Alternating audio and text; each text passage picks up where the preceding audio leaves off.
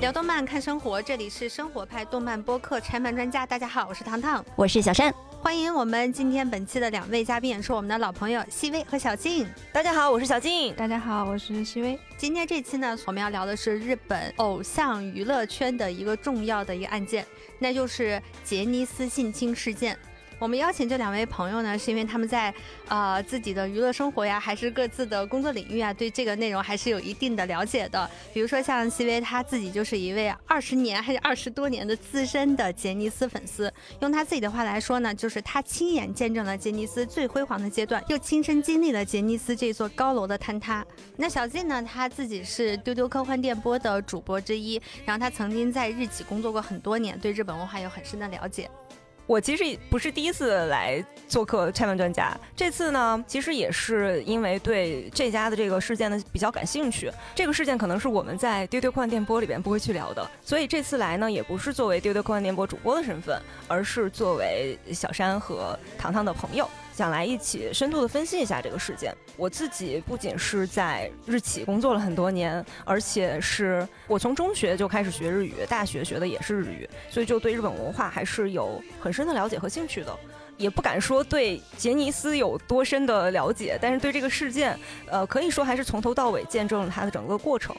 关于这个杰尼斯的性侵的这个案件呀，我们将会用三期的节目来详细的拆解和讨论一下。那这三期节目将在本周的四、五、六三天，我们连更三期，感兴趣的听友可以蹲点收听啦。那在这三期节目里面呢，我们会梳理一下这场长达几十年的性侵案件的经过和围绕着这场案件的媒体曝光以及相关法律判决的一些信息，还会去讨论一下这个亚洲第一偶像公司是如何坍塌的。那之后呢，我们还会深刻的去探讨杰尼斯文化里的厌女文化和父权制的问题。最后，我们想聊聊当女性意识崛起之后，偶像文化和娱乐内容又将会发生什么样的新的变化？我们尽量在遵守媒体伦理的基础之上，交叉对比我们所能查证的所有的证据和信息，来给大家还原和挖掘这场日本娱乐偶像行业的惊天巨案。那首先，让我们来先给大家简单的回顾和介绍一下杰尼斯性侵案件。我觉得大家如果说是不是很了解杰尼斯的话，至少都会知道木村拓哉，或者说是知道木村拓哉他以前所在的那个团体 SMAP，包括了阿拉西，还有 V 六，还有 Kinky Kids 这些。对，Cartoon。也就是说，日本娱乐圈男偶像的一整个江山都是属于杰尼斯的。其实是那些男孩子，如果你想要出道、想要站上舞台的话，对于男偶像来说，杰尼斯是一个你绕不过去的一个存在。是不是我可以把它理解成有一丢丢的像便于听众理解啊？就是哇唧唧哇，是不是类似这种公司？就是我要做一个男偶像的出道公司，男偶像出道的垄断型的公司。OK，是偶像行业的祖师爷，可以说是，对就是他嗯发明了这套逻辑和运营方式。嗯嗯嗯，所以喜多川是杰尼斯的老板，创始人也就是性侵案件的主犯。对他，喜多川是一九三一年出生的嘛，但是直到他二零一九年去世，他都一直在这个位子上坐着。你无法想象一个掌舵者他是怎么能做到几十年来都在性侵那些很年轻，真的是少年的男孩子，就非常惊讶。男孩子很年轻，意味着是未成年。对，从坐上这个位置的那一天，他就开始性侵了吗？更早吧，更早，他不是跟权力直接挂钩的一个事情。嗯，因为据日本一个音乐家福布吉四说，他在小时候应该是在八岁的时候，嗯，他就受到过喜多川的性侵。那个时候喜多川还十九岁，算个人爱好，不能算权力导致的结果。对，啊，就是他本身就有这个癖好，然后他后来又成立了 Janice，又手握这么大的权力，就给他，呃，施展这些事情提供了更大的便利。我可以称他为变态吗？在某种程度上，嗯，当然，当然，嗯变态加罪犯，嗯，是的。这是一个实锤的罪犯。所以整个这个年限大概有多长？嗯，六七十年吧。对对对，差不多。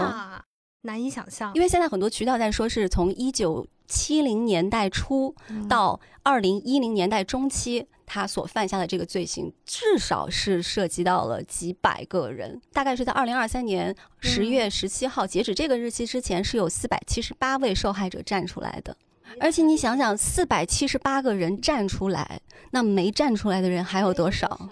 这个是在整个的这个案件已经暴露出来，日本媒体已经无法对此视而不见的时候，这家就站出来说：“那我们就来统计一下，到底有多少的被侵害者。”所以他们就做了一个表格，就是出于日本人的严谨，然后在上面就是说你是谁谁谁，然后你是遭受了什么程度的侵害。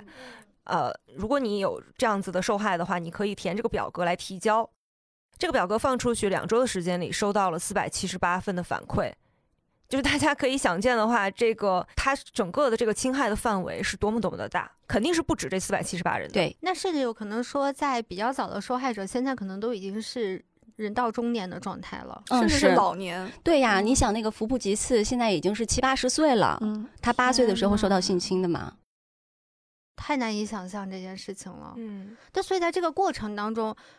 他的罪行是没有人发现的吗？这应该很难，这么多的人的话，他很难成为一个秘密被掩盖至今啊。他在二十世纪六十年代初的时候，就曾经被指控性侵了东京丰岛区的一个艺人培训的学校，叫新艺能学院的学生。当时是一九六五年的时候，日本的产经新闻曾经报过，但是这个新闻其实是直到今年才被人翻出来的。嗯，更有名的一次应该是两千零几年的时候，他有过一次法院的判决，就是嗯判决他确实是有过这种行为的，但是这个判决当时也是被完全的压了下来，就没有引起更大的关注。小静说的这个判决，其实是早在一九九九年的时候，日本的周刊文春连续十四周报道了许多川对旗下的未成年练习生的性虐待的丑闻。报道发出之后呢，九九年的十一月，杰尼斯事务所就把文春给告上法庭了。哦，这个事情我知道，对哎，他提出的是侵犯名誉权诉讼。然后到了二零零二年的三月，东京地方法院就是判决杰尼斯事务所胜诉。随后呢，文春提起了上诉，结果在二零零三年的七月，东京高等法院就改判文春胜诉了，确认了文春关于喜多川性侵的报道是属实的。那我是不是可以这么去臆想一下，就是在这个过程当中，几经报道、几经判决，包括这种包括改判的这种情况，就意味着杰尼斯其实他背后他的力量还是蛮大的，他做了一些从这些媒体上或者说法律上的一些影响。我觉得这个问题在于，就是即便是有这么长时间的这么大周刊的报道，以及最终有法院的判决，这件事情仍然对杰尼斯没有造成丝毫的影响。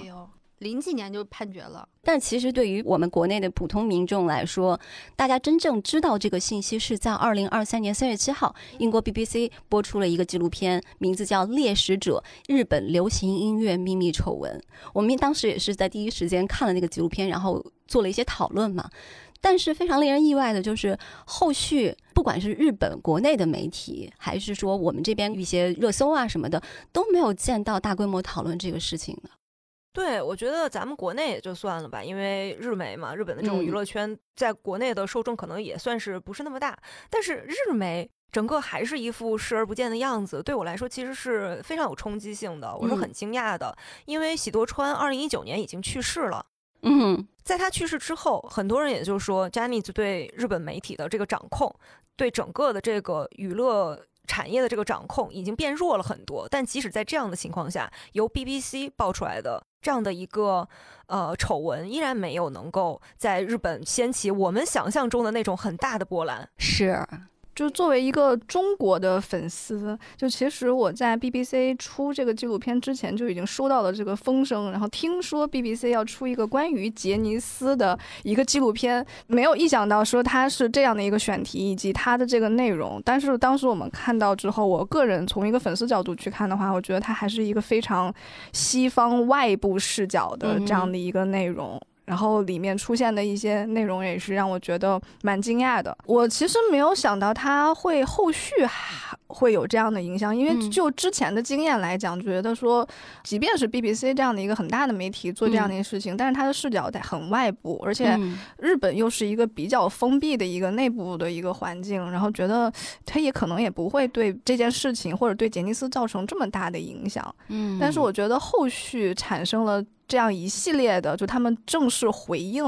包括嗯重新成立公司这种，这个我是没有想到的。但是我们当时看到这个片子里面的话，有几个点，就作为粉丝来讲，他出这样事情以及他报道这样事情，其实我不是很意外。嗯然后，但是里面有一些点，就是一个是受害人的那种反应，嗯，就是让嗯我觉得没有想到，就大家那种觉得这不是个问题。另外还有一个让我觉得没想到的就是他们家人的反应。就当时我其实看到的时候，我会觉得说，他们的家人应该是完完全全不知情的，因为说实话，有一些 Junior 的家境还是很好的，比如说比如说他们刚刚这种，，就是嗯，包括有一些像比如像殷景祥家里是政客，嗯就是家境是非常好的，然后会有一种嗯，就是大家作为八卦来讲，会有你的第一反应就是谁是这个受害者，谁可能没有，就是你作为八卦角度来，你第一反应会有这样的猜测，对吧？会去想啊，那些我喜欢的 idol，会不会没有也遭受过过这样的情况？所以呃，粉丝其实有一部分是那种拒绝承认的，就是嗯我家哥哥肯定没有被侵害，他会有一些这样的反应，他其实不是一个纯站在受害人角度的一个想法。还有一部分粉丝可能就是所以你这一天终于到来了，你刚刚说那个，我们是不是可以理解为作为一个外部的视角，然后我们看到了这是一个犯罪的一个事件，嗯理应我们产生的公众情绪应该是一个愤怒的一个状态，而受嗯害人应该也是我们想象当中的受害人的状态，就是我也对这件事情很愤怒，但是碍于他曾经那么大的权力之下，我无法突破他，所以现在有个机会，我应该站起来疯狂的倒戈才对。但是这些所有他的反应都无法对得上我们的常识。我觉得现在受害人的话分成三个不同的，让我觉得嗯有区别的反应。一个是就是你看他受访者里面不同年龄层对这件事情的反应的那个感受是不一样的。嗯比如说对这件事情反应特别激烈，就是明显感觉到这件事情对他的精神创伤特别严重的，他的那个年龄段还是比较高的。嗯嗯嗯，嗯也就是说，喜多川在相对年轻一点的时候性侵的那帮孩子，他的反应会更加的激烈一些，就是嗯他的那个创伤感会更强。然后，但是年轻一点的这些受害者，反而会有一些说觉得这个不是问题，甚至觉得我对杰尼桑还是一个感恩的这样的一个心情，啊，竟然对这件事情有感恩第二种以上我的我觉得这个可能要说的非常清晰的、要明确的一点，就是他所谓的感恩，并不是说我对于他，我对这个于这个的人感。对我施暴的感恩，嗯而是说我在这个我的工作的这个身份，我的 idol 这个身份，我对于这个曾经培养过我的这个老头儿，对，嗯我是有感恩之心的。嗯。就是他把这个事情分得很开。嗯，他伤害我是一件事儿，但是他又在某种层面上成就了我。就是甚至说他对我的工作上和以及人生中道路上的这样的帮助，嗯，已经盖过了他对我的这个伤害。他对我的这个伤害，我可以不把它当做一回事，或者说我可以把它一笑而过，或者不把它认真去对待。好但是难以想象啊。就他在中间做了一个怎么讲平平衡？嗯，我觉得这个也是有很大的个体差异的吧，我们也没有办法一概而论说年嗯轻的这些受害者们，他们都是这样的一个心态。嗯嗯我觉得作为一个女性角度来讲，就是你在女性受害者中，就这个是一个很难想象的一个事情，一个反应。那如果这样子的话，可不可以就是比如说我们拿房思琪来作为一个例子，嗯她其实的确是一个受害者。带入我作为一个受害者的话，我该怎么去面对这个事情？它给我带来了身心上的巨大的痛苦。那这个时候，我有没有可能去对这个事情进行一个解构为了让我自洽嗯而进行一个合理化？对，嗯、之前还有一本书叫《同意》。《同意》这本书其实就是有点类似于房思琪那本书，但房思琪那本书实际上是作者用小说的方式重新去演绎了一遍他的那个经历。《同意》这本书更像是一本非虚构，呃，它的作者是在自己年纪很小的时候就跟一个法国的文豪啊、呃在一起。那个时候，在法国左倾知识分子的眼里，他们不觉得这个未成年的这个女孩子跟这个年纪一大把的成年男性在一起是一个很不好的事情，他们甚至于认为这是一件很自由的美好的事情，所以所有人都对他视而不见。然后这个女生也在这个过程之中，她可能就会说服自己，然后她整个的成长过程中，可能也会从她的这个年长的男性伴侣这里得到很多的支持，所以就一直过了很多年。这里边的写到的这个法国文豪，现在也已经八十多岁了。呃，在很长的时间里，这个作者就是这个受害的女性，她可能都没有意识到自己是被侵害的。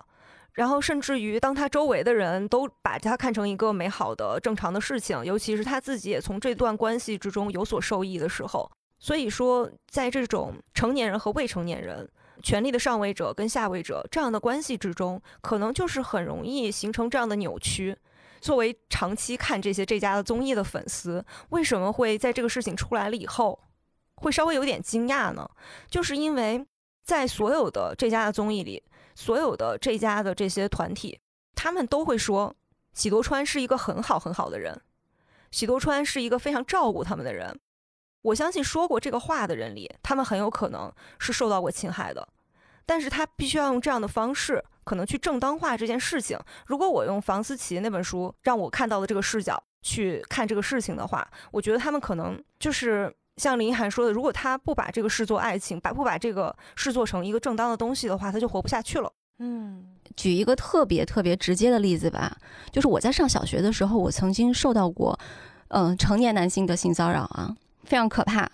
后来我是很多年，我一直就这个事情，我也不能说是有意无意的把它给忽略掉了。但是直到我三十岁之后，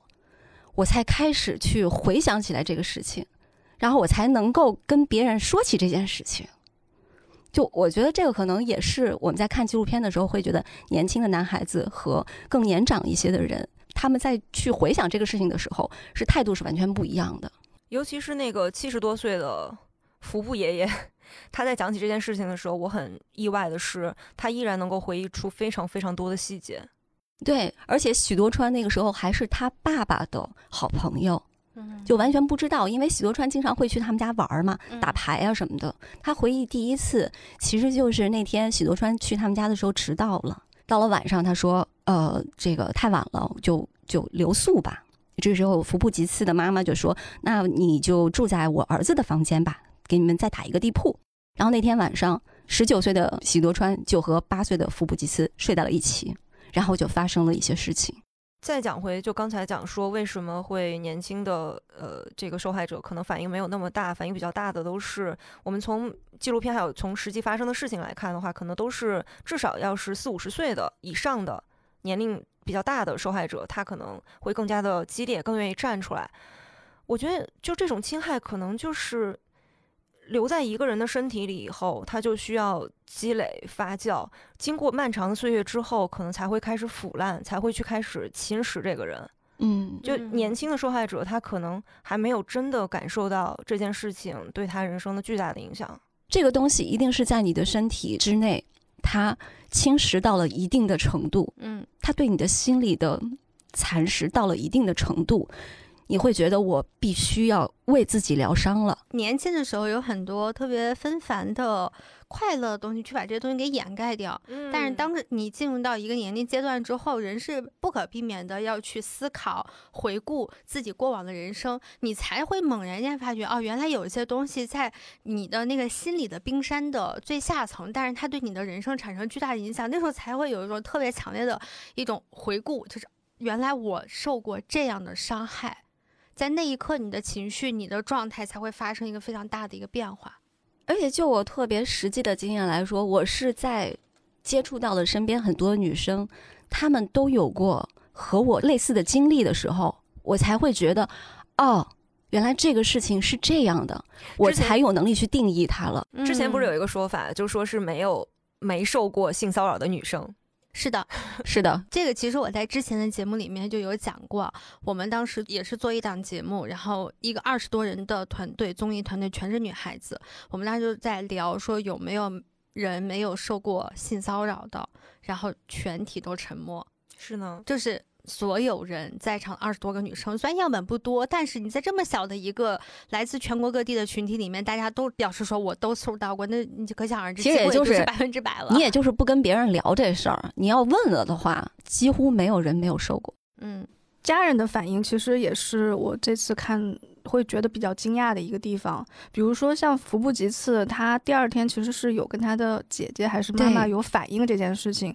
但是对方给到他的回应是：哦，这件事情你不要再提了。就他认为这是一件太太恶心、太羞。羞耻的事情，然后嗯就拒绝了给他提供这样的一个帮助，所以他就把这件事情压下来了。其实这个相当于是一次二次伤害嘛，所以其实整个东亚社会对于嗯这件事情而言，大家还是会把它看作是一个社会的一个不可言说的一个看成是人生污点。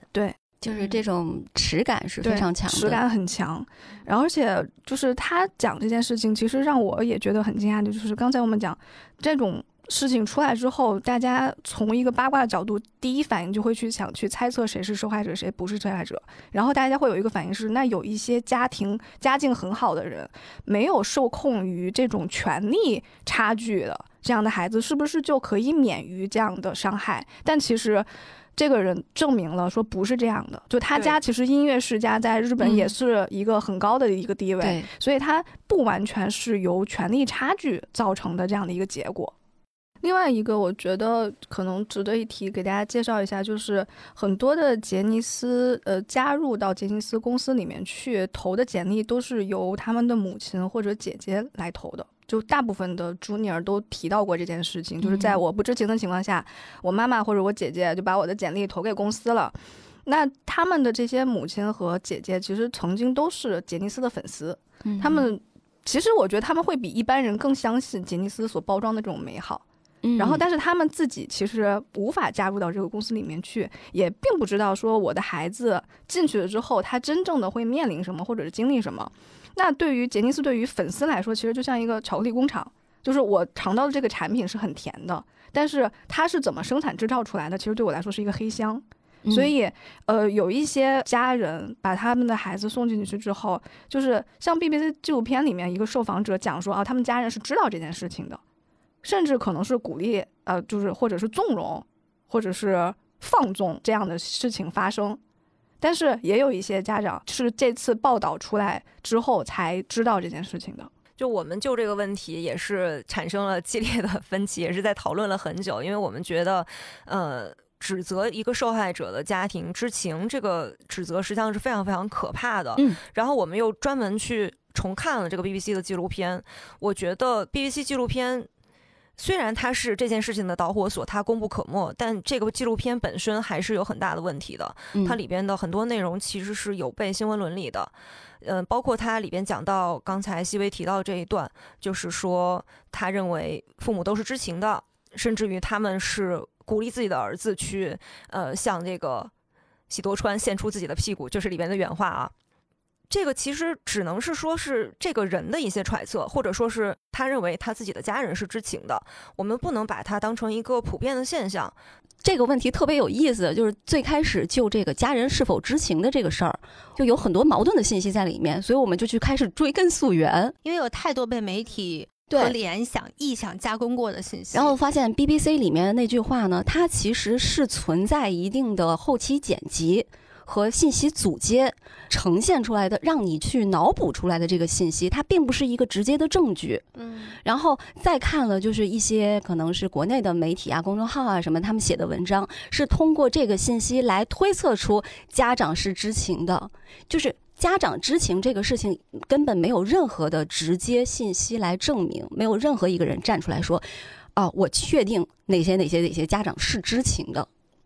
就我觉得这个东西其实是对受害者和受害者家庭的一个很大的伤害。我们能够看到的另一个案例，就是有一个受害者，他把这个事情告诉了自己的母亲以后，自己的母亲就留下一封遗书，就自杀了。在他的遗书里边就说：“我没有征求孩子的同意，我只是想要，呃，让自己的家庭过得好一点，就把他的资料发给了杰尼斯，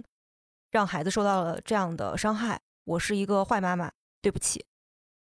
呃，你就能够看到这件事情，它不只是对小孩儿是有伤害的，它对于一个心智正常的家庭，就是我们也不要太妖魔化日本人，太妖魔化别的文化的人，是一个很奇葩的一个一个东西。就我们还是要有一个共情心、共理心去想象这个事情的话，而且实际上发生的这个案例的话，我们也能够看到，就作为一个普通的家人，普通的母亲的话，她其实是她受到的伤害是不会小于她的孩子的。而且小金说的这个案例，他当时跟我们讲起来的时候，我也是很震惊，然后去查了一下，他是应该是东京新闻上面发的嘛，就说这个男孩子他是在八二年的时候发生的这件事情，然后他母亲在八三年的时候就自杀了，然后在几十年之后，他选择站出来把这件事说出来。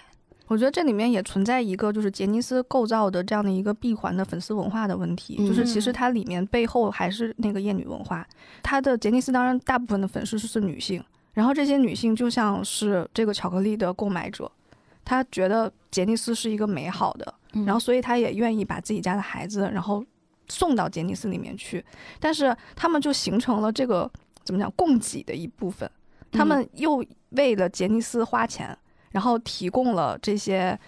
新的人进去，然后再为了这些新的人花钱，所以在这个里面，这些女性的部分其实是被掩盖下的，在杰尼斯的这个光光环下，一个隐藏的，但是又非常重要的一个环节。嗯，而且我觉得还有另外一个原因，就是如果所有的渠道都不让你知道一个事情的真相的话，你是没有办法知道的。按照杰尼斯在日本的势力的话，你想，哪怕说是零三年的时候已经有了实锤的判决了，在文春爆料喜多川的这个事情之后，文春的形象一落千丈，就算是泼了一些脏水吧。虽然我们不能说文春就是一个非常正直的、有良心的媒体啊，但是他确实是在喜多川的这个压力之下，他是受到了一些嗯。毕竟杰尼斯他在娱乐圈的势力还是挺大的。而且如果说他的势力大到可以在所有的媒体渠道都压下这个新闻，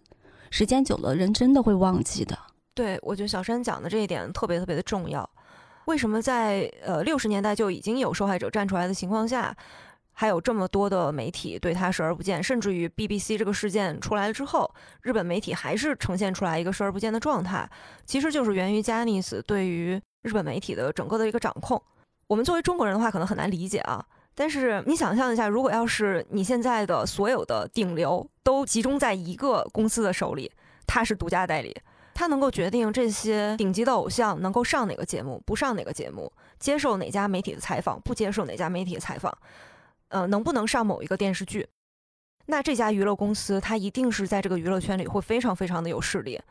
我们国家实际上是没有这样可以对标的娱乐公司的，但是在日本的话，这个就是杰尼斯。我个人其实跟糖糖和小静的反应会不太一样，就是我当时看到这个事情的时候，我其实会有这种，嗯，并不意外，不是指这个纪录片，而是这个事情嗯发生在杰尼斯，嗯其实对我来说并不是很意外。其实大家多多少少都是有猜测的。对，一个是因为曾经不断的有过这一类的传闻，对然后另外一个，我觉得和一个垄断级别的资本的一个合理猜测，就是你对嗯这样的一个巨大势力的一个理解，它发生这样的一件事情，你其实是不太意外的。包括，嗯，其实杰尼斯曾经也传出过一些，就因为日本职场这种饮酒社交文化带来的一些负面新闻，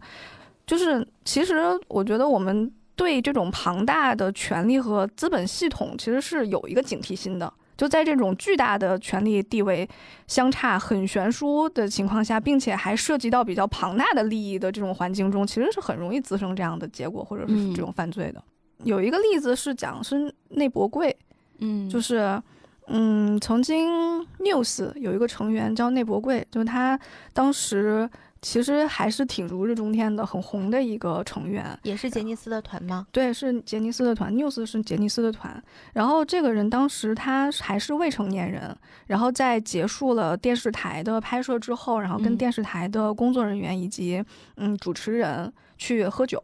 嗯。就其实这个在日本文化中应该还是一个挺很普遍的一个现象，就是你在工作结束之后，你要去有这样的社交场合，这其实已经算是你职场的一部分了。但是他作为一个未成年人饮酒，在日本是违法行为，对，所以当时他就是参与了这个酒局之后，呃，其他的人其实就没管他，就把他一个人扔下了就走了，导致他醉酒在街上被拍到了，然后就因为这件事情，然后他就被退团了。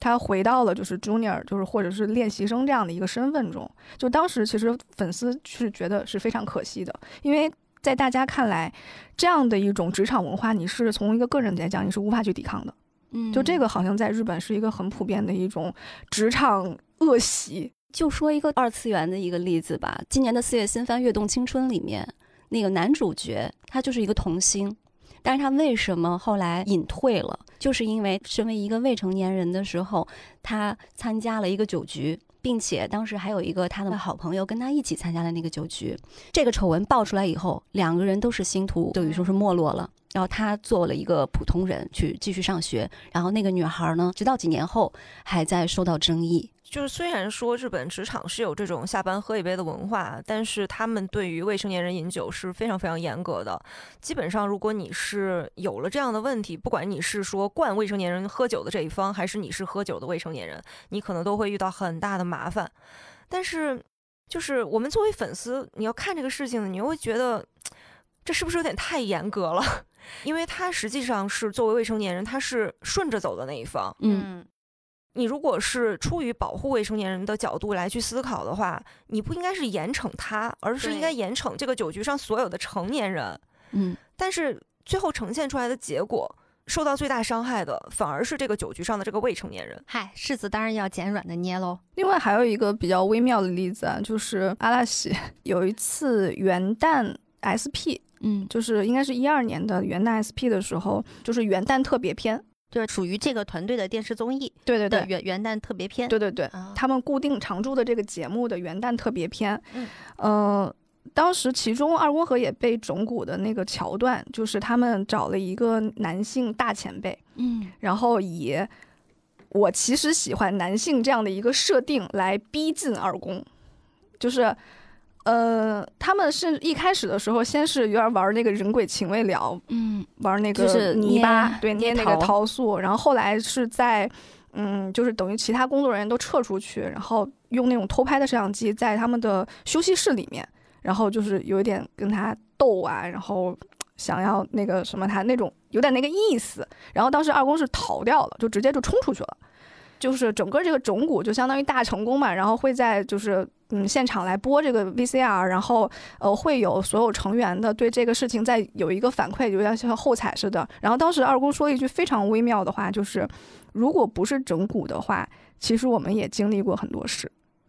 就是。啊在今年，然后他的当时说的这个话就又被大家翻出来说，你现在再回去看他当时讲的话，其实是很微妙的。你再品品过去看到的那些采访、那些节目里面，让你觉得当时有一瞬间不适的东西，原来都是有根源的。是的。另外就是有一部分粉丝就是说我拒绝承认我的偶像是受害者，就而且这些知名偶像也在纷纷发声，就是来撇清关系，就是说嗯我没有受到这个侵害。我其实，在会想说，你承认这个结果到底是什么？就是你粉丝拒绝的理由是什么？就是你这个背后的逻辑是什么？我觉得西贝说这个问题还蛮有意思的，就是在我们看来，我说我自己是一个受害人，尤其是我们作为一个女性的角度上来讲的话，我理应受到的更多的是同情，我可以得到更多的保护。但是好像对于他们来讲的话，好像不完全是这个样子。我觉得这个情况还挺有意思的。就像我们认为，像这么重大的娱乐案件爆出来，应该他获得的是内娱和日娱的这种全面的爆发，结果他没有。这是和我们的认知上会有个巨大的差别，就是现实和想象当中的差别。而且甚至，嗯，实际的结果是在前一段时间，呃，杰尼斯公司决定解散这个事情之前，所有的工作，就包括商业、包括电视台，拒绝杰尼斯家的艺人出席。是的，对，也就是说，这个事情商务，层面的结果，对，也就是说，这个后果最后是由这些，呃，有杰尼斯可能的受害艺者人有可能的受害者来嗯承担了。他们变成了没有工作，他们不但变成了没有工作，而且你身上是带有黑历史的，可能之后也很难再用你了。对这个事情就听起来其实就很有问题。我们那我们从正常的逻辑来讲，为什么是受害者来在承担这个结果，以及嗯为什么是受害者就为什么是一个黑历史？我觉得问出这种问题来，就是我自己脑子里面会有一种哦，你这个问题好天真，因为现实就是这样的。所以，嗯但是我觉得反而要把这种天真的问题问出来，就是现实本来不应该是这样的，但是我们现在反而觉得说现实就是这样的。所以我们下面要讨论的就是现实为什么会变成这个样子。我们花了很长的篇幅去跟大家介绍了一下杰尼斯性侵的这个案件和它背后涉及到的我们觉得有问题的这些地方。接下来的时间就是我们在试图在回答我们的提问。那第一个就是我特别想知道的，杰尼斯的实力到底有多大？他到底是怎么成为？在我眼里头，就听你们跟我描述完的感觉，就是一个日娱界的庞然大物一样，是个大怪物。为什么是无所不在的这一家呢？就是小虎队，这个就是已经是嗯各个年龄层都会知道的。小虎队最初就是 copy 的少年队，嗯然后相应的那时候还有一个台湾的一个女团小猫队，小猫队 copy 的是邱元康制作的那个小猫俱乐部。那小猫俱乐部的头牌工藤静香，也就是木村拓哉的老婆。糖糖一直说他对杰尼斯一无所知啊，但是我所知道啊，糖糖非常非常喜欢的一首《阿尼桑》是《忍者乱太郎》的片头曲啊，《勇气百分百 》。是我们关八唱的，那这首歌就是杰尼斯的一个非常元老级的一个组合了，光 Genji 啊，哦，是光呃光 Jenny 唱的对，是的，关八可能是翻的吗？哦，那有关八可能能唱的是新的吧？因为你想想，《忍者乱太郎》都是我小时候了，我比你岁数大，我小时候看的动画片儿的那个主题曲。好的好的好的，只顾着看乱太郎而且可爱了。哎非常 非常有意思的就是这个组合的名字的意思是光源氏，对这个就意味深长了。啊哦，get 到这个点了，因为光源氏就是一个双向恋童，就是还谁都搞的那哎，种。这么一说，怎么有点被恶心到的感觉？是的呀，就我以后其还怎么其实就是你很你很难去。去再仔细的想这个事情，因为在嗯杰尼斯内部，所有的名字都是杰尼桑自己取的。嗯。嗯，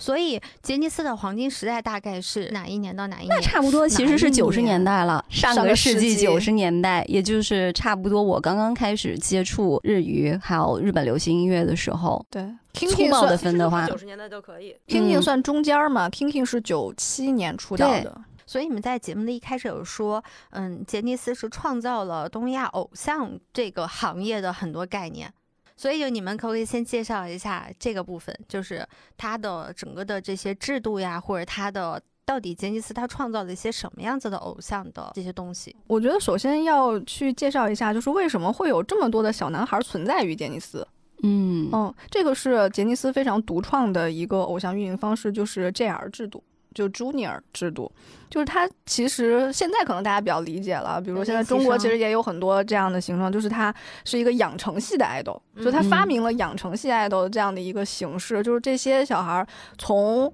可能十几岁进入到这个公司里面去，他们会以小杰尼斯就 Junior 这样的一个。呃，类似于练习生这样的一个身份，在这个公司里面，然后他们提供宿舍，然后提供培训，并且在这些小 junior 呃培训和参与期间，他们就可以已经参加了一些 junior 时期的这个杂志啊，然后电视节目啊、广播，就有一些嗯小范围的活动了。另外就是他们会有一个 junior 的粉丝俱乐部，就是所有 junior 有一个共同的粉丝俱乐部，叫情报局。就是这些粉丝已经能够通过这个情报局来接触到这些小 junior 他们的情况，然后并且可能在这个时期就已经开始粉上一个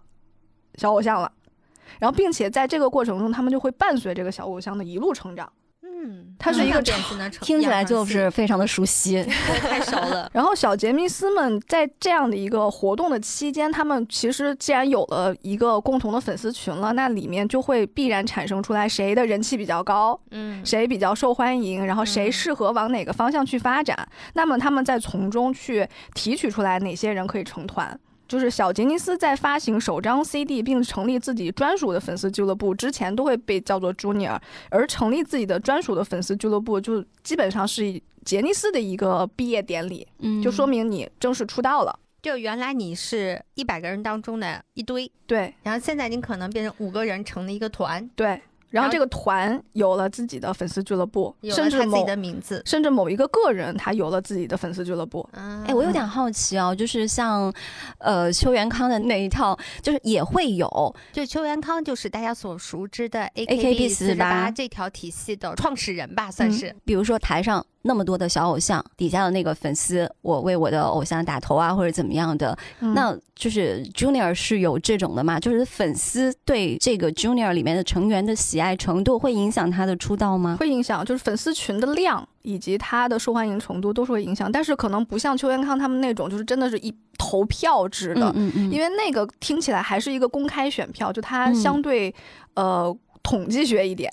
但是在呃杰尼斯内部谁出道完全是由杰尼桑来决定的。也就是喜多川，也就是说投票结果是我的一个参考，但是他没有投票，他他就没有结果就是比如参加活动的人来应援啊，然后平时的一些互动啊，你能看出来谁的人气高，谁的人气低，但是他没有一个非常明确的一个投票这样的。嗯那这个粉丝会员制其实就是也是比较独创的一个制度，就是它特别内部，他们有一个自己的一个 app 和网站。就是你要参与到这里面来，然后你要登记。你基本上参加了一个粉丝俱乐部，就会是一个长期陪谈，你可能不太会参加多个粉丝俱乐部这样的一个情况。然后它有很多的活动，你都是需要你作为一个会员身份去抽签才能参与的。比如他发明了一些活动，比如像杰尼斯运动会，就是杰尼斯内部自己举办的这样的一个大型运动会。然后这个运动会是卖票的，你想要参与到这个运动会中来，你除了买票之外，你还要抽签儿，你才能进得去。它真的是包了一个运动会的场子。当他们的艺人好辛苦啊，真的是文武双全啊。嗯、对啊，就比如说女团有举办运动会吗？嗯、有猜拳，应该这个东西也是在向女性展示，因为其实我作为女性的话，我也喜欢看那种健康的那种男性，嗯，你能够在挥洒汗水的，你能够有那种拼搏精神的，我觉得他抓的好准啊！是的呢，他会用这种全方位的方式去给你呈现一个 Junior 的一个情况，让你看到这个 Junior 是一个什么样的人，然后他的唱跳是怎么样一点一点的变好的，他是不是有什么特别的这种体育上的这种技能？然后当你去从这个众多的几百个这个 Junior 里边选中的你的那一个的时候，你可能就会。觉爱得他一生，对对对，你会觉得这是我选中的，我会觉得他特别特别的好，然后就会开始呃投入你的一些不光是金钱。粉这家的话，可能会感真的会有很多的感情投入进去。嗯然后刚才小山讲到的那个邱元康的那种，他我觉得如果说是一种民主化的粉丝整个的运营体系的话，这家这边就是非常的独裁。嗯嗯，他呈现出来这些，然后吸引了很多的粉丝，他大大概可能也会去观察说谁的粉丝量是比较多的，然后从这里边去选人出道。但是最终的还是像西辉讲的，完全是由喜多川一个人来决定的。呃，比如说刚才讲到的关八，关八的那个横山裕和村上信五，村上信五可能大家这么说名字大家不知道，但是说月曜这个节目大家可能都知道，就是月曜这个节目的主持人，他俩在小时候的时候有一次，就是之前讲过，有一次在运动会上跑了一第一名。就大家会觉得说我在运动会上表现好，那我能够获得的更多的关注，对吧？就是这个是我努力的一个表现。结果他俩因为跑了第一被骂惨，就被工作人员骂惨。因为第一，你应该把这个光环留给龙泽秀明，他们跟龙泽秀明是一个时期的，所以他那个时候其实还是会有一些倾向性的，就是粉丝庞大，粉丝想更多的能够看到我粉的这个小偶像的镜头也好，他的高光时刻也好，所以他多多少还是会有一些倾向性的。但是加尼子有意思的事情啊，就是他提供了一些让小偶像能够跟粉丝沟通的一些渠道，就比如说你可能有自己的综艺节目，有自己的广播节目。在这个里边，就是像我刚才讲到的关八这种人的话，他就能够去把这个事情说出来。其实你要想在别的这个体系里边的话，你是不可能知道他曾经被工作人员凶这件事情的。但是我就觉得他们挺有意思的，他讲这件事情也就是当个乐子来讲，对对对而且大家听到说你要把这个光环留给龙泽秀明，有一种非常合理的感觉，就是嗯你确实应该这么干。他们还会有就是专属的跨年演唱会，就这种跨年演唱会就是每年一次嘛，就会基本上把嗯现在他们比较红的。不光是比较红的吧，几乎是所有的出道团都会凑在一起，然后来演这个跨年演唱会。像这种情况也是大家需要抽签，然后再买票进去的。他这种粉丝制度其实就很闭环，嗯，他想要跟你说什么，想要跟你传达什么，然后他们会有一套非常严密的又封闭的组织系统。听西薇讲的这个，我突然就想起来之前说的，有很多妈妈还有姐姐会给自己的孩子或者是弟弟投简历。如果是你身处这个非常闭环的这个系统之内的话，你会认为你长时间的的接受了它的这个运转的规则的话，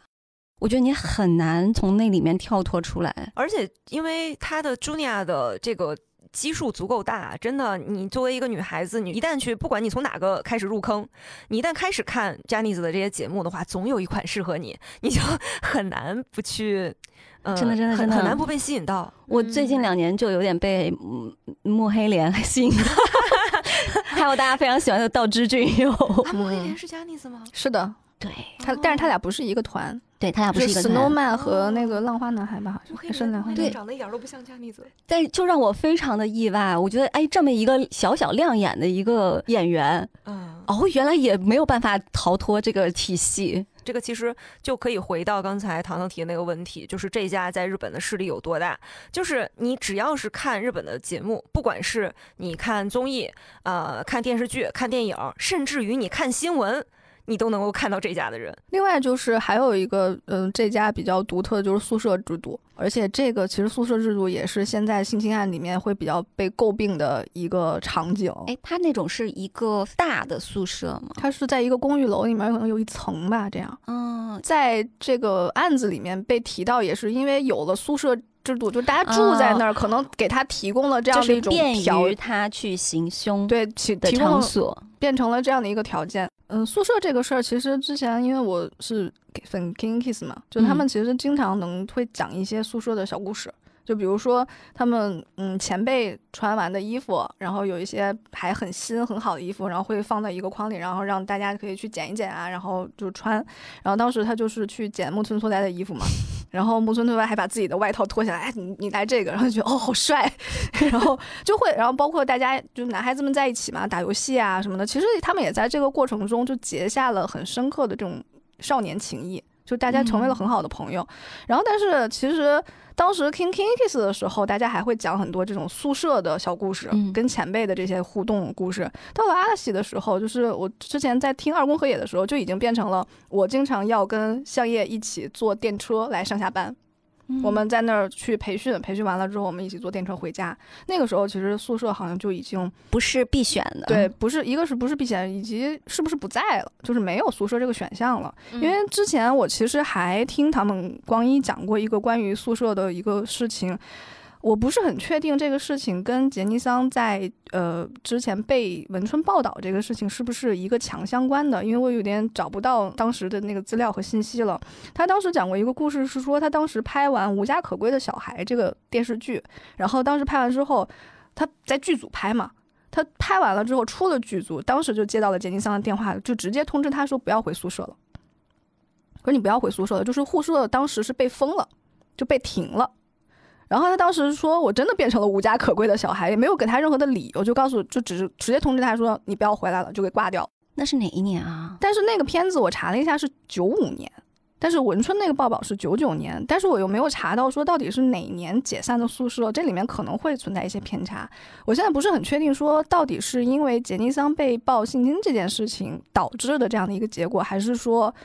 呃，当时 King Kiss 的就是同性恋传言导致的这样的一个结果。哎，这个宿舍是不是就是 BBC 那个纪录片里面文春的那个编辑还有记者他们采访的受害者如何回忆那个宿舍的格局？是的，就说有很多很多的小房是的，间，他们还拍摄了那个原来宿舍的那个地址，就现在这个宿舍已经没有在使用了，而且应该嗯已经很久都没有在使用了。所以他们当时是一个人一间吗？也不是，是嗯也是一个团合住吧那种感觉。哦好像这个事儿刚爆出来不久之后，我反正我在看一些公众号的一些推文啊，他就在写有一些房间是有约定俗成的专属的，比如谁谁谁的房间，但也是坊间传闻。其实如果没有喜多川的性侵的事实的话，这种宿舍制度未必不是一种好的一种培养感情的一个方式。嗯，就是你让这些小孩儿就是日日夜夜的在一起，然后让他们中间比较优秀的，然后可能感情也比较好的一起出道，然后他们也能够有很多的时间能够去跟自己的前辈交流，嗯学习一些技能，然后甚至于还能捡前辈的衣服。这其实未必不是一种好的一个方式，但是最终喜多川的这个性侵的行为，把这个一所有的一切的回忆都变得非常的恶心。嗯嗯，但是从一些我们现在所熟知的偶像运营方式上来讲，宿舍变成了另外一一种意义上的兵家之争的地方，成为了踩踏你的对手的一种方式。就比如说，现在直播大行其道的情况之下，有很多小偶像他是应经纪公司要求是有直播任务的。那在这个直播过程当中，我的镜头要怎么摆放？是不是能拍到我同宿舍的？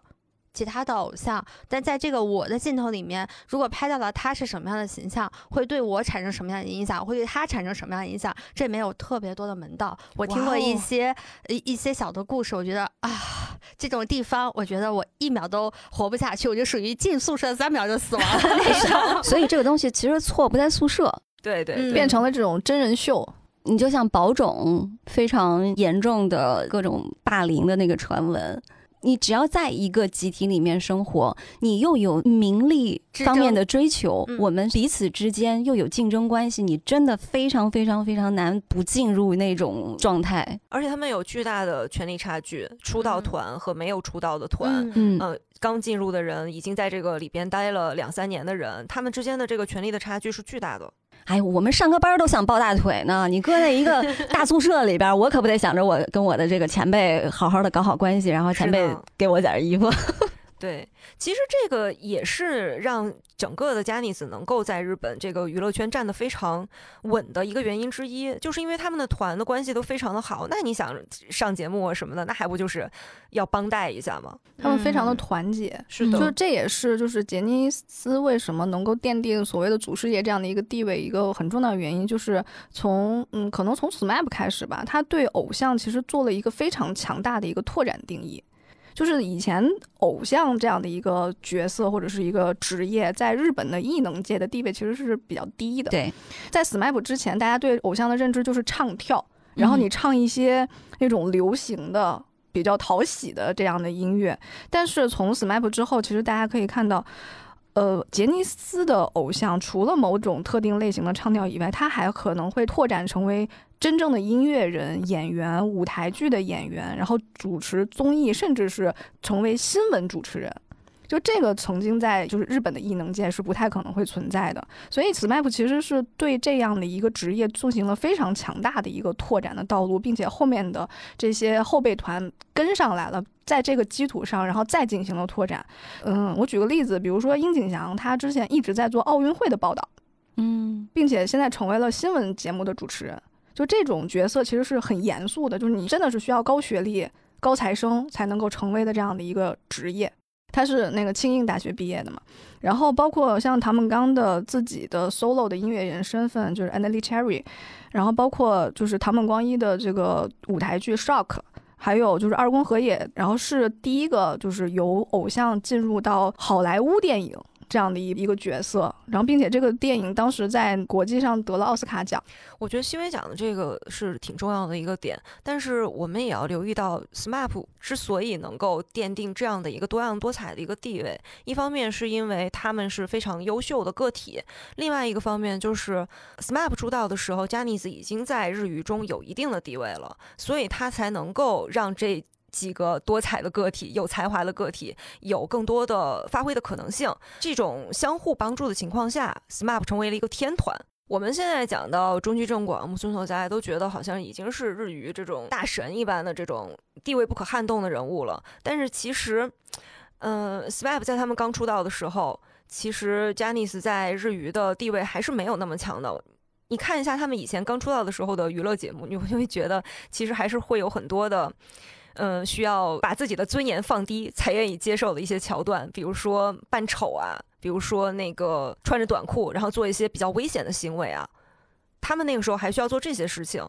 但是在 SMAP 出道之后，SMAP 获得极大的成功之后，我觉得 Janice 可以说是在整个的这个日语圈子里边就做得更稳了。哎，所以 SMAP 可以说是杰尼斯里程碑式的一个团了。它天花板，整个拓宽了他对运营偶像团体的思路了。然后还要讲一点，嗯，虽然喜多川是一个变态，是一个罪人，但是他确实在这个运营这个娱乐上面有一套。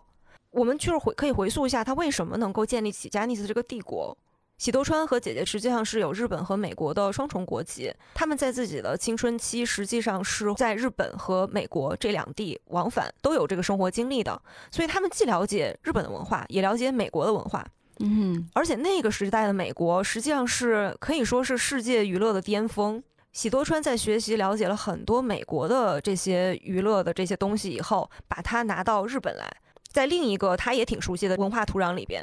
用美国的那套知识建立起来了这个加尼斯的这套帝国的文化。在某种意义上来讲的话，其实是有一点降维打击的，而且它没有完全照搬。它其实是顺应着日本的那个文化，顺势而为，就是一点一点的让 n i z 这个文化整个不断的去成长。刚才小金讲到杰尼斯公司以及杰尼桑在整个这个媒体行业这样的一个地位，其实是跟艺人相辅相成的嘛。那他其实，在整个媒体行业基本上可以算是一个横着走的一个垄断地位了，包括在嗯电视台、纸媒还有广播，比如说他们会有黄金档的节目，手里面攥着几档。然后也就是说，这个时段是由他们来把控和预定的，包括像红白歌会，每年都会有杰尼斯家的人来主持，或者是至少是参与了很大的一个重头戏的部分。嗯，明年就没有啦，因为这个大厦倾倒，我们还专门去确认了一下，二零二四年的红白歌会确实是没有这家的人参与主持了。嗯，包括像上一些很重要的音乐节目，嗯。然后也是常客，并且他们有自己的杂志，嗯，还有自己的这些杂志版面，然后以及自己的授权商店。如果说这家的艺人上了这个杂志的这个版面的话，那个杂志会不会比较好卖啊？因为我自己也会有说我特别喜欢谁，然后 他曾经出现在过哪本杂志上，我会把它买回家。对，这就涉及到这家肖像权的问题，就是比如说像他自己的授权商店，就是首先这家是对自己艺人的肖像权把控非常严格的一个公司，就他有自己的 J Shop。里面它是一个跟摄影师的一个合作模式，就这些摄影师参与到他的这些活动和演出当中，然后拍摄了这个照片，嗯拍摄的这个照片印成了所谓现在我们叫小卡了，嗯，就印成了这样的照片。等会儿。我们现在玩的还是他曾经发明的那一套啊，东西吗？对对对对，是的，天呐，我最近在社交媒体上刷到了一个叫小孩姐的一个女孩儿，她家里特别有钱，学习特别好，就一墙柜子都是她的奖状和那个奖杯。然后小姑娘天天说：“我来给你们。”就她会卖卡，但是她卖的都是那种限量卡。然后她爸爸就经常会去全球各地去出差的时候，去到那些机场去给她买那些歌星的那些碟呀什么的唱片呀，然后她就会去打包那些卡。你就看一个。就是一个很小的一个小女孩儿，大家特别认真在给一一层一层一层层打包，妈然后就怎么就大家都是我看不懂，但是我认认真真看了她所有的节目。芊芊对吧？对，小孩姐，就你们小时候没有收集过那种艺人的照片啊什么的吗？呃，收集过，但是 shop 是一个比较特殊的一个商业模式，就是这些 shop 会专门的在 J shop 店，然后来个购买，就是我们那时候不叫小卡，那时候叫 shop。那这个 shop 的话，其实它的本身在这个店里买一张是不贵的，嗯嗯，那这个收入经纪公司几乎是不抽成的，它只收一个印卡的这个工本费。哦，就非常便宜的一个工本费，然后实际的这个收入是由艺人和摄影师来分成的。哟天哪，这种操控简直到已经无孔不入了。因为我刚才在想，为啥不自己扫描，然后打印呢？我冲洗。但是你一说这个，我就 get 到了。你自己冲洗，虽然你能欣赏了，但是你喜欢的这个 idol 它没有任何的好处。不不不，在日本你获得不到这个图片的片源，我自己扫描吗？扫描不行吗？没有任何一个粉丝会把这个扫描上传到网上去，这是违法行为。盗版在日本是一个非常严重的违法行为就是，说我自己买完了自己扫描，你不然后我自己留着，你会被骂。揣着高兴那我那。我自己扫描自己留着可以吗这？就是假 shop 嘛，就是伪造的 shop 嘛，你这个不好意思拿出去的。就你这个，你怎么说你是粉丝啊？因为明确的这个卡，它所有的收益是给艺人和摄影师的呀。这就是哎，哎是不是有点像我之前是打死不买周杰伦盗版光碟的那种感觉？哎，现在就是比如说这个收益百分之七十给到经纪公司，百分之三十给到艺人，这个时候。我可能就是会采取这种自己弄点盗版哈，欣赏欣赏啊。但是如果是都是你的艺人拿到，那你当然会想要给艺人去，打 call 就是让他的生活好一点啊，这是会收入多一点。这是一个在没有打赏时期给小偶像直接打钱的一个方式，哇那我 get 到了嗯明白了。而且这张卡也不是那么好复制的，上面是有这家的 logo 的。这些卡就是它在不同的时期，它可能就印这一批嘛，嗯所以到后来的时候，大家会有就是比如像所谓的闲鱼这种二次销售嘛，那有一些人可能不粉了，我就要把这些卡可以销售出去。所以芊芊是不是卖了很多这样子的卡？对这些嗯卡有一些，比如说像一些现在当红的团，他年轻时候、小时候的一些照片，以及所谓的神照，现在就会被炒得特别的贵。我 get 到你的点了，嗯我突然间知道了小孩钱那个是到底是一个什么样的售卖逻辑了。嗯，怪，不得。怪不得我小时候能够在报刊亭买到盗版的博元虫的写真集，但是不曾买到过盗版的 SMAP。而且包括这些粉丝，所以它就形成了一种，我我买了很多的 shop，对吧？然后我想显摆给别人看，对吧？我想要拍摄这些照片，然后去分享。比如说到社交网络上，那我们拍摄的时候它是有个规则的，你不能拍一张单张的一张 shop，你一定是摆了一桌子 shop，然后拍一个集体照。这其实就是为了防止有人截图然后再去扫描。这就是杰尼斯对艺人肖像权一个非常严格的把控的，能够窥见到的一个方式。所以再回到小山刚才问的，如果一个杂志他拍了杰尼斯艺人的写真，他会不会大卖？他当然会大卖了。对，一个小卡都会大卖。他们也通过限制杰尼斯艺人肖像的这样的方式，然后带动了就是大家对于就是这个肖像权，就或者他这个照片，就是我想有拥有这样的一个怎么讲心情，然后就对，就会带来流量，然后带来流量，这个流量攥在手里，他就可以去跟杂很大的杂志去谈很大的版面，嗯，它是一个相辅相成的方式。那比如像安吧，叫安安，昂是一个面对成年女性的杂志，它经常会拍一些半裸的照片，对，它露尺度比较大，对尺度比较大的男性的照片前。阵子我给 几位截图，好像那个杂志就是说经会经常上一些杰尼斯的艺人，嗯到现在也还在运营，今年估计上不了谁了。粉丝买到这样的杂志的话，他会专门的把这个杂志很仔细的拆成单页，然后把它收藏在文件夹里面，作为一个收集。嗯，我小时候也干过这种事情。不是这个事情，我到现在还在干，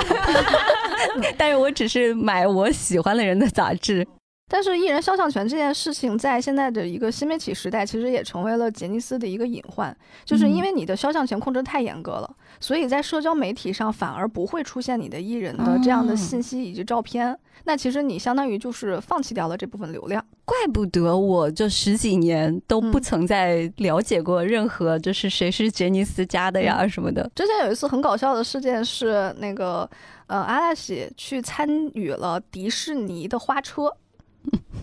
然后在那个新闻已经开始笑了东尼吗？已经开始笑了。在对在新闻的照片上出现了米奇，但是把阿拉西的脸给马赛克掉了，两个就是东亚最强法务部打架，就看看到底谁更强。迪士尼是另外一个虽远必诛的。对就是迪士尼可以出现在新闻上，嗯反而这家的艺人不能出现。就如果你要让这个马赛克消失的话，你就必须要拿到杰尼斯的授权吗？对，就是你嗯这个媒体必须要专门去要到杰尼斯的授权。其实日语整体来讲，就是对艺人的形象管控是比较严格的，就是对于肖像权这个事情是比较重视的。j a n i c e 就是在这里边又是格外重视的一个。就是我们如果看一些日本的新闻，你会有一些比较惊讶的感觉，你会看起来很很不适应的一个点，就是它的配图特别的少，特别的单一。嗯，嗯，就是所有的配图都是同一张图，就不一定是这家的，就是可能是别的一些演员的关于这个演员的一些一些新闻，比如说他出了一个新片或者怎么样的，你会发现所有的媒体都使用的是同一个现场图。嗯嗯，它整体来讲对肖像权还是比较重视的一个国家。那我们总结一下我们刚刚上面说的这些内容啊，就是杰尼斯如何做到如此强大的一个日语垄断地位的这样一个公司。那首先呢，就是喜多川他开创了日本偶像的行业和养成系的这种运营方式。那第二呢，他也拓展了日本偶像的这种艺能的地位。第三呢，我觉得是他通过创造性的管理方式和运营方式，对内对外都加强了杰尼斯在日语的地位和掌控力。那第四呢，是在日语和被日语影响的地区里头，杰尼斯会用多种的方式入侵各类的娱乐文化产品，让粉丝在哪儿都能看到他们。那如此强大的杰尼斯又是如何走到了坍塌的这一步呢？我个人其实觉得有一个很大的节点，就是在于喜多川的去世，嗯就有种皇上驾崩了。然后大家互道互皇上驾崩了，并且没有一个新皇登基，或者那个新皇太新航不弱了。行，嗯，其实我觉得 Janice 的坍塌并不始于喜多川的去世，因为在那个时候我就已经不怎么关注 Janice 了。就是 Janice 给我感觉影响力最大的时候，其实就是呃九十年代，然后嗯到二零一零年之前吧，可能二零几几年、那个感觉，就是那个时候 Janice 推出的每一个团，它都是有很大的影响力的，从 SMAP 开始，嗯啊、Tokyo，Tokyo、Kinky Kids、V6，啊、包括一直到最后的 Hey Say Jump，都还是我们还能知道这个团几个人，这个团的 C 位是谁，起码大概都嗯。还是有一个心里有数的。就作为你会偶尔关注的粉丝，当然资深粉丝可能后来你都还知道这些团的名字，但对于我来说，我是呃对于日语感兴趣，而不是说对于 Janice 这个本身感兴趣的嗯话。嗯，我看到的就是 Janice 在日语之中占到的这个比例，我能够看到她的这个比例是在衰退的，就是后来慢慢慢慢没有那么多有好听的歌，没有那么多有意思的综艺出来了之后，我就对她不是特别的关注了。然后我们在准备这个选题的过程之中，我也在思考这个问题。嗯、可能也是有喜多川年龄大了，他对于整个这个公司的运营，对于新的偶像团体的包装，可能没有了那么大的掌控力。另一方面，可能也是因为随着这个新媒体的崛起，可能有更多的东西能够吸引我的目光。就哪怕我是关注日语，我可能也会能够去看一些别的一些视频，然后别的东西开始吸引我的目光以后，Janice 就变得越来越不重要了。你说有没有可能是因为我们岁数大了呢，就没有再关注后面的团了？可能人家很火，但我们不知道。我我其实觉得小静讲的这个，可能就是他当初非常严密的那套运营的逻辑，反而是在这个时代成为了最大的限制他发展的一个障碍。确实，像杰尼斯最开始我们那么流行，比如说玩 Twitter 啊，玩 Facebook，他们都没有开个人账号，还是近几年，然后才开始陆陆续续玩什么 Ins 啊这些东西的。嗯新伟讲的那个，我觉得有一点就是不一样的点，就是说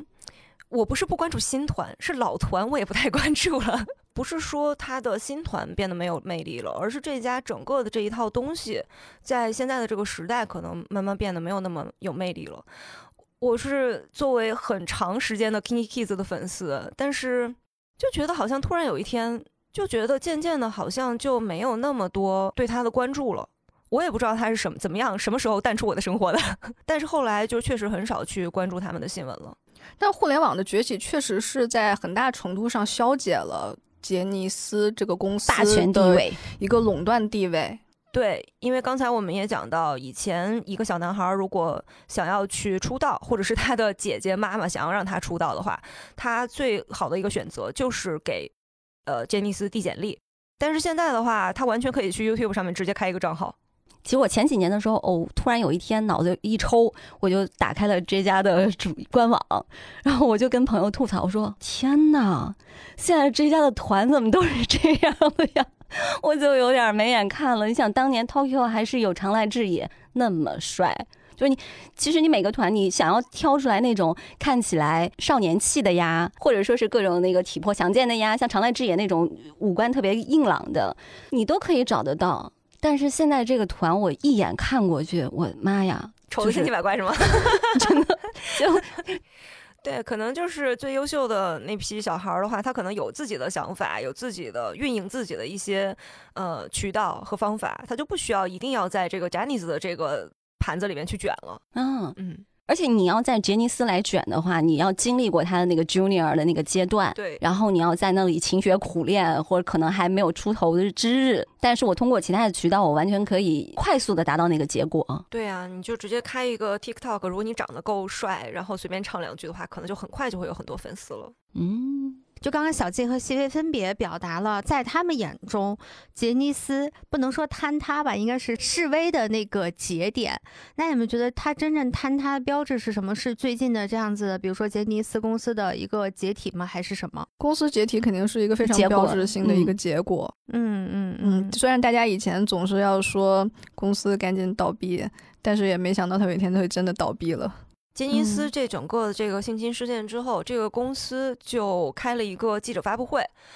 呃，这个记者发布会的槽点也非常多。嗯，简而言说，就是最后提出来的一个解决方案，就是把杰尼斯的名字，就是把喜多川的名字，他是叫 Johnny 喜多川，所以这个公司叫杰尼斯嘛，Johnny's。呃，把他的名字从公司名里边去掉，这整个的公司改名叫 Smile Up。然后这个 Smile Up 这个新公司就只致力于对呃受受害者者的一个赔偿。嗯嗯，这整个的事情就非常非常的讽刺，就是为什么会改名字呢？是在他开的那个记者发布会上，有一个女性记者提出来了一个非常尖锐的问题，说，呃，现在这个事情已经闹得这么大了，有这么多的受害者站出来，你这个公司居然还把侵害人、把这个加害者的名字放在自己的公司的名字里，你听说过有一个公司叫希特勒吗？然后这个问题哦，好非常非常的尖锐，太棒了。对，然后就是当天整个就是图榜，就是所有的娱乐新闻都在引用他说的那句话，就是你听说过有个公司叫希特勒吗 j a n i c e 这边提出来的解决方案就是把这个名字给去掉，就立刻的一个应对的方法吧。但是你去掉了之后，要起一个新名字，就是他居然起了一个叫 Smile Up，就给人的感觉就非常的不好，就好像是对哎受害人的某一种这个是会有一种戏谑一样。让你重新恢复微笑的那种感觉吗？我是会觉得有点恶心的，就是你作为施害人的那一方，你有什么立场去要求别人 smile up 呢？那我们刚才讲的是二零二三年三月七号 BBC 播出的那个《掠食者：日本流行音乐秘密丑闻》，相当于说是以前文春那个影响力还是停留在日媒的这个世界里面的，但是这个相当于说是在西方引爆了整个杰尼斯的性侵的这个丑闻。在三月之后呢，当时杰尼斯的事务所他就表示说，他们正在创建一个透明的组织结构，然后并将于今年的晚些时候公布。但是迟迟还没有公布嘛。到了二零二三年的四月，是一个前 Junior 的一个成员叫冈本考安，他召开了一次记者发布会。他在记者发布会上明确的表示，他是在二零一二年到二零一六年期间曾经遭受过侵犯的。但是这个事情呢，也没有说是在日本的媒体上引起特别大的轰动。然后，二零二三年的五月十四号，是喜多川的侄女朱莉公开说是要向那些指控喜多川性侵的人来道歉。就在这个事情发生两天之后，刚才说的冈本考安和另外一个前 Junior 的桥田康，他们一起在立宪民主党在国会举办的议会会议上面，就公开的说他自己在十三岁的时候被喜多川性侵过两次。那他们两个都认为。BBC 的这个报道以及国外那些西方媒体后续的一系列的报道，其实是为日本国内的媒体报道铺平道路的关键。嗯，但是其实后续日本媒体并没有太多的报道，嗯就是对于一些像我们就是在中国。偶尔看看新闻的这样的观察者来讲的话，可能很多人都会觉得 BBC 那个纪录片是一个重要的一个导火索。但是这个纪录片播出之后，我就真的盯着推特，我就在那儿看这个事情会不会引起那种轩然大波。嗯因为在我们的心目中，这件事情应该引起轩然大波，但其实并没有。BBC 这个纪录片播出之后，起码有一个礼拜的时间里，日媒依然是非常的安静的。嗯所以我觉得，就是直接最后推倒这整个大厦的，其实是一个个愿意站出来的受害者。嗯我愿意把它称之为一个日本的男性的迷途运动。